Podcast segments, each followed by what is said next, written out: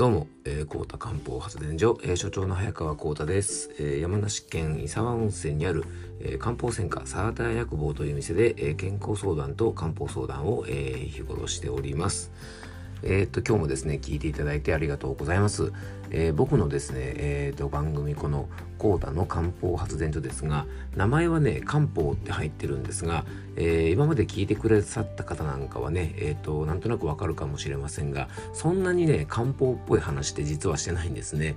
あの、ですがまあ漢方発電所ってついてる理由としたらあの今日の話もね実はそうなんですがところどころにやっぱり漢方的な考え方とか漢方的な知恵っていうのをちょっと入れてるつもりなんですね。でまたあの漢方の考え方っていうことはですね表に出てこなくてもいろんなところでやっぱり僕らのあの生活の中に馴染んできていますので、えー、そんなにね漢方漢方した内容じゃないかもしれませんが、えー、どちらかというとですね、まあ、健康発電所健康のことをね発信して伝えるっていうような内容になってるかもしれませんがあのぜひですね聞いていただいた皆さんの、えーと健康にですね少しでも役に立てば嬉しいなと思いますので、えー、どうぞ今日もお付き合いください。で、今日はですね、えっ、ー、と、皆さんにとって最も身近な、えっ、ー、と、薬局薬店の上手な活用法をちょっとお話ししたいなと思います。っていうのがですね、えっ、ー、と、先日ちょっとあの、健康相談に関する、まあ、勉強会をよく僕参加してるんですが、あのその集まりがですね、えっ、と、昨日のね、放送でも、前回の放送でも言いましたが、ちょっと地元のね、僕の伊沢温泉でそういう研修会が開催されて、改めて、まあ、僕らの仕事この健康相談という仕事についてですねちょっといろいろ考えさせられたのでちょうどですね今あの国も取り組んでいる健康サポート薬局なんていう制度なんかもですねちょっと織り交ぜながら今日はですね、えっ、と、上手に薬局を活用して、まあ、病気の予防をしていただきたいなというところをですね、ちょっとお話ししたいと思います。えー、っとですね、今日はそんなね、薬局の活用法と一緒にですね、え漢方の基本的な予防の考え、未病戦防なんていうね、こともちょっとお話ししたいと思います。で、えー、ところでね、皆さん先ほどもちょっと出てきましたが、あの、厚生労働省が進めているかかりつけ薬局機能強化っていうことについて、えー、皆さんご存知でしょうか？たまに新聞とかニュースで取り上げられることがあり、言葉は聞いたことがあるかもしれません。で、その内容はですね、えっ、ー、とね、地域住民の健康相談に応じる薬局を健康サポート薬局っていうふうに認定して、地域の健康拠点にしていきたいというものらしいんですね。で、それにより地域の、えー、健康促進を図って、まあ、えー、最終的にはですね、医療費の抑制につなげたいっていう思いが、えー、あると思います。で、今まで、えー、まあね、あの、病院での治療とかね、薬局に関しては、えっ、ー、と、病院の処方箋調剤に関することを中心に行ってきた厚生労働省が、まあ、ここに来てですね、にわかに地域の健康相談ということを言い始めたんです。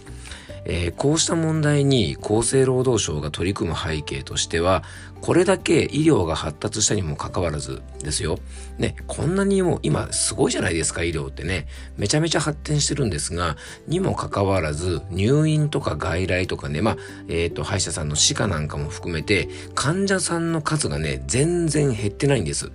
そして医療費は増え続けています。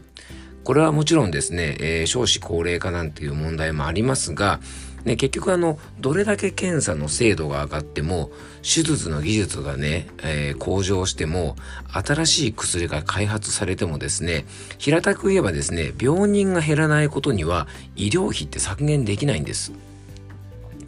えー、ね、これも皆さん耳にしたことあると思いますが、ジェネリック医薬品ね、これをあの、使い使いとですね、皆さんのところにでもですね、よくハガキとか電話とか、ね、あの、市役所がいろいろ行ってるかもしれませんが、全体的な医療費の割合を考えたらね、ジェネリックにしたところで、まあ、焼け石に水みたいなところもあるんですね。むしろ、検査とか全体的な薬代、手術が増えていくことで、どんどんですね、医療費が膨れ上がってます。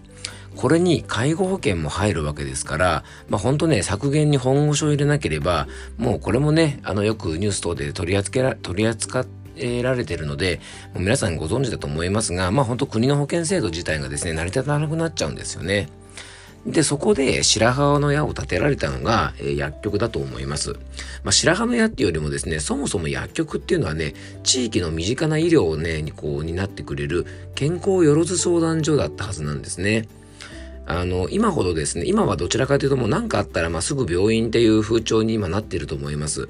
えー、ですが、僕ね、えっと、昭和50年生まれ、えー、なんですがね、えー、僕が小さい頃って薬局はまだね、やっぱり何かあったらね、あの、薬屋さんに行くっていうような時代だったと思います。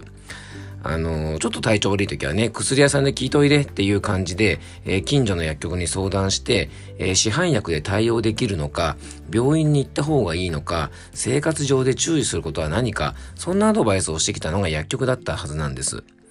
で、えー、医療機関への受診勧告、あの、これはね、病院に行った方がいいですよっていうことを、えー、お客さんに伝えることはですね、町の薬局の大きな役割の一つだったんです。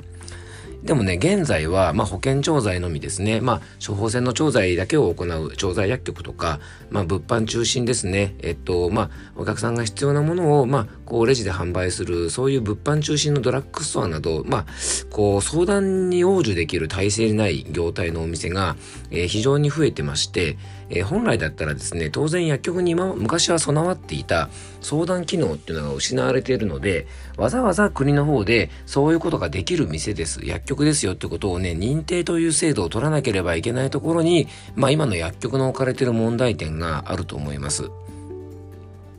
まあ、薬剤師はですね、登録販売者の意識や、まあ、薬業人として、まあ、あのー、まあ、レベルとかモラルの低下っていうとちょっと言い過ぎなのかもしれませんが、まあ、本来の仕事が何なのかなってところをもう一度見直す必要があるかと思います。え、そのためですね、健康相談をしている薬局がですね、まあ、あの、僕らのような漢方薬局とかですね、えー、っと、まあ、いわゆる専門的な薬局が、あの、なんか逆に珍しく見えたりとか、目新しく見えたりするっていう逆転現象が起きちゃってるんですね。あの、これ僕ね、非常に感じてまして、実はね、えっと、数年前に僕のお店が、あの、まあ、えっと、NHK からちょっと取材を受けたことがありました。そして、えっとね、NHK の方にですね、なんで僕のお店に取材に来てくれたんですかっていう話を聞いたらですね、えー、まあ、早川さんが行っている健康相談という響きが新鮮だったって言われたのが、非常に、まあ、ある意味、まあ、びっくりしたんですね。まああの薬局で健康相談をするってことは僕当たり前だと思ってたんですが実はですね世間の認知としたらそうではなくて、まあ、薬局というのは処方箋の調剤をしてもらうとこであったり、えーね、お店に行って、まあ、自分の好きなものを買うような、まあ、いわゆるドラッグストアみたいな店っていうイメージがやっぱり強くてですねあのそういう、まあ、こう印象がなかったみたいなんですね。で、当然ね、すべての方が相談を望まれてるわけではないので、えー、そういうニーズがある方はね、あの、ぜひ、まあ、どこで相談してよいのか、えー、困ってる時がね、ありましたら、まあ、薬局なんかをね、上手に使ってくれるといいと思います。で、以前はですね、そのような機能を持っていました薬局ですが、まあ、どうしてですね、相談をする場所が薬局とか薬店なのでしょうかね。まあ、病院でもいいじゃないかって思う方がいるかもしれませんが、あのね、基本的には病院は病気になってから行くところですよね。えー、99%の方は、えー、病気になってしまったり具合が悪くなってから病院を訪れます。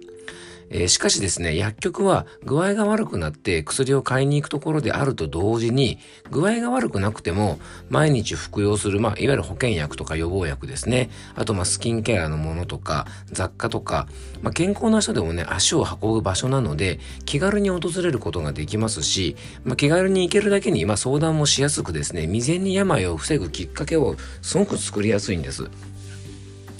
で、今までですね、病気になった人を治すことに国の医療が全力を傾けてきました。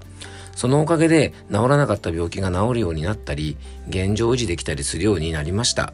その反動として、まあ、病人が増え続けてしまい、まあ、日本人のですね、えー、国民皆保険制度の悪い部分として、えー、病気になったら、えー、病院に行けばいい、薬を飲めばいいっていうですね、病気を予防しようっていう意識がちょっと低下しちゃったんじゃないかなと思います。えー、誰しもですね、病気にはなりたくないと思います。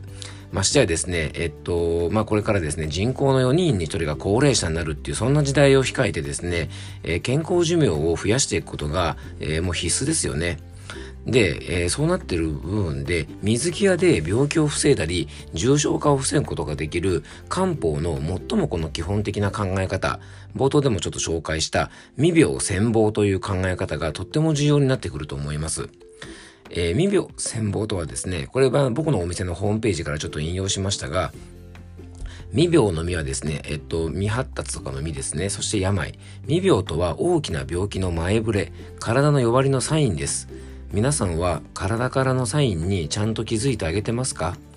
えー、漢方専科サーター薬房ではこの未病を病気にしないように未然に防ぐ、えー、防ぐですね未病専防を大切にしております、えー、自覚症状はいろいろあるが検査をしても悪いところは特にない。また、え健康診断等で数値の異常はあるが自覚症状はない。これはどちらも未病です。健康な人と不健康な人の差はこの段階をどう考えて心と体のケアをできるかです。病気になる前の未病の段階で、えー、対処することで早い回復と安定した日々の健康につながります。っていうのがあの僕のお店のホームページに、えー、実は書いてあるんですね。これがですね僕は未病専望だと思っていますあの今回のですねコラム、えーと、内容でですね皆さんにお伝えしたかったことは僕たちが住む国を守るためにもね是非薬局店を上手に使って大きな病気になる前に未然に防いでほしいんですね。漢方の素晴らしいところは、病気や不調を原因から考えて、その方の体の弱いところを強くしたり、余計なものがある場合は取り除いて、その体、その方の体を元気にするところだと思ってます。えー、皆さんもですね、病気になって病院に行ってしまうと、いろいろ長引いたり大変ですよね。ですから、まあ、肩こりとか便秘とかね、下痢、生理痛、生理不順、頭痛、腰痛、腹痛、胃もたれ、肌荒れなど、いろんな形のサインで、えー、体は僕らにね、ちょっと気をつけてねってね、教えてくれてるんですよ。なので、えー、ちゃんとね、体の声にぜひ耳を傾けてください。あの未病の段階でもまだ不調はないけど病気や不調の予防をしたいっていう方のご相談も、えー、僕はねあのいつも大歓迎してますあの、ぜひですね、えー、そんな風にですね、地域の薬局を上手に使って、えー、病気を未然に防ぐ。ね、あの、これって本当に自分のためになると思いますので、あの、ぜひ活用してください。